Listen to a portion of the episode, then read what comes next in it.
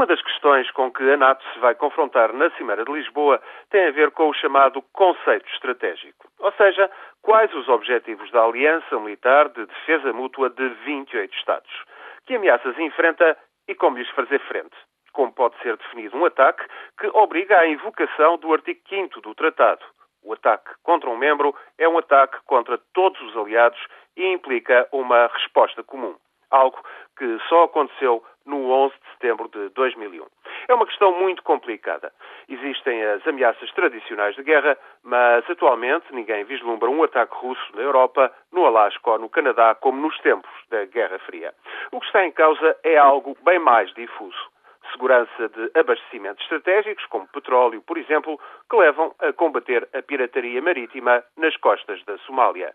Atos terroristas de organizações não estatais, como a Al-Qaeda, ou então investidas contra os sistemas informáticos que ponham em causa o normal funcionamento de serviços de fornecimento de energia, tráfego aéreo, transações comerciais e por aí fora. Risco de proliferação de armas nucleares ou bacteriológicas por organizações terroristas ou Estados tidos por hostis também se enquadram nesta categoria. É possível, em suma, fazer listas sem fim de ameaças possíveis, mas já é bem mais difícil identificar um inimigo e, a partir daí, cooperar com potenciais aliados.